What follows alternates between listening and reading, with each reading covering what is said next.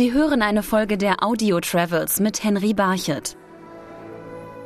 Es war im Sommer 1990, als J.K. Rowling in einem Zug von Manchester nach London die Idee hatte, eine Geschichte über einen Jungen mit dem Namen Harry Potter zu schreiben, der eine Zauberschule besucht. Zu diesem Zeitpunkt ahnte sie noch nicht, dass aus dieser Idee sieben Bücher und acht Spielfilme entstehen sollten, die bis heute Generationen von Lesern und Kinobesuchern auf der ganzen Welt faszinieren.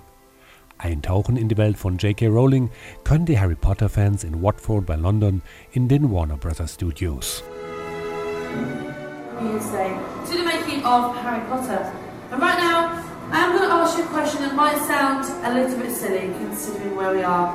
But do we happen to have any Harry Potter fans here today? Yeah, very good.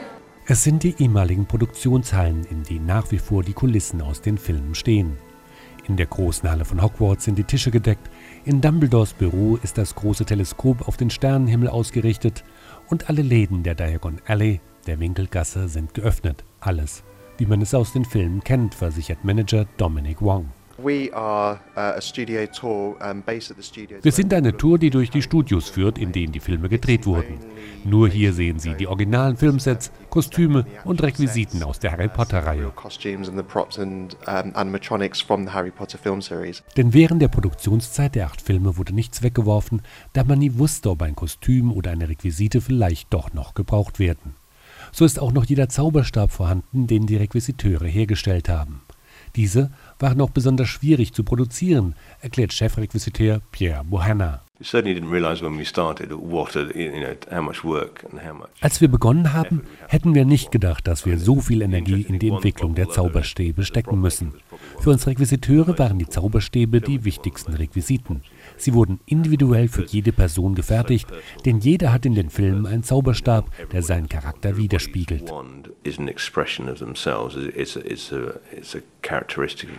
Genauso individuell wie die Zauberstäbe waren auch die Besen, die die Requisiteure für die Darsteller herstellen mussten.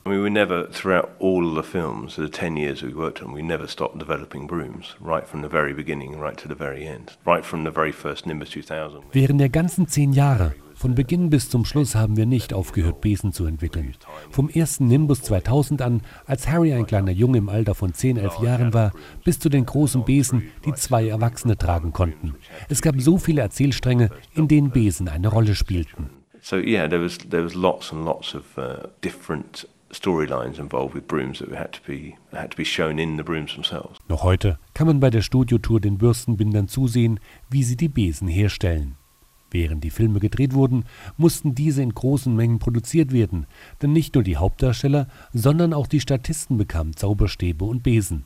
Einer dieser Statisten war Dan Quirk. I started uh, when I was 15 ich habe begonnen, als ich 15 Jahre alt war und es endete, als ich 18 war. Ich habe also in den letzten drei Harry Potter-Filmen mitgespielt.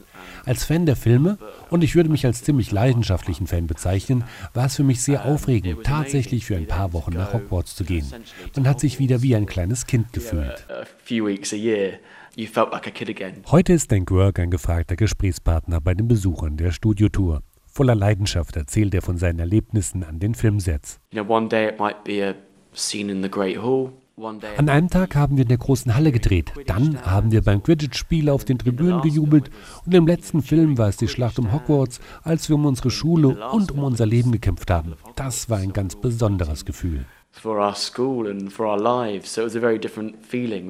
Eine wichtige Rolle spielten in den Filmen auch Tiere. Unverzichtbar in den Filmen zum Beispiel die Eulenpost. Tiertrainer Guillaume Grange hat mit viel Geduld die Vögel zu Schauspielern gemacht. Eulen sind sehr schwierig zu trainieren, denn sie sind nicht besonders klug. Viele Leute denken, sie wären sehr weise, aber das sind sie nicht. Jedes Training hat zwischen drei und sechs Monaten gedauert. In den Harry Potter-Filmen mussten wir ihnen das Apportieren beibringen, denn sie sind ja die Postboten von Hogwarts. Sie mussten also viel Post austragen und ihnen das beizubringen, hat eben drei bis sechs Monate gedauert. Mit Raben, die sehr klug sind, hätte das nur eine Woche gedauert. Einfacher war es dagegen, die Schauspieler mit den Tieren vertraut zu machen. Daniel Radcliffe hat im ersten Film nie ein Problem mit der großen Eule gehabt. Er hat sie jede Sekunde geliebt. Hermine war großartig im Umgang mit den Katzen. Bei Vorführungen zeigen die Eulen übrigens heute noch in den Warner Bros. Studios, was sie damals gelernt haben. Und lernen können die Besucher der Touren auch, wie viel Aufwand es ist, einen Film zu drehen, zum Beispiel in der Diagon Alley der Winkelgasse, so Dominic Wong. Wenn Sie das Filmset der Diagon Alley betreten, dann sehen Sie, mit wie vielen Details diese Kulissen gebaut wurden. Manchmal wurden sie von der Kamera nur ganz schnell gestreift, aber wenn Sie dann davor stehen, sehen Sie, wie groß die Handwerkskunst war, um diese Kulissen zu bauen. Nicht nur von den detailgetreuen Kulissenbauten sind die Besucher beeindruckt, sondern auch mit welchen technischen Tricks gearbeitet wurde. Ich liebe dieses diese Greenscreen-Räume, wo die mit diesen ganzen Wesen und rumfliegen und dass man jetzt überall auch hingucken kann oder auf der Hogwarts-Brücke steht, das, wo, früh, wo man sich eigentlich gar nicht geträumt hat, stehen zu können. Die Gefahr, dass bei all den Blicken hinter die Kulissen der Zauber der Bücher und Filme zerstört wird, sieht Sarah Bullock, die Besucher durch die Studios führt, nicht.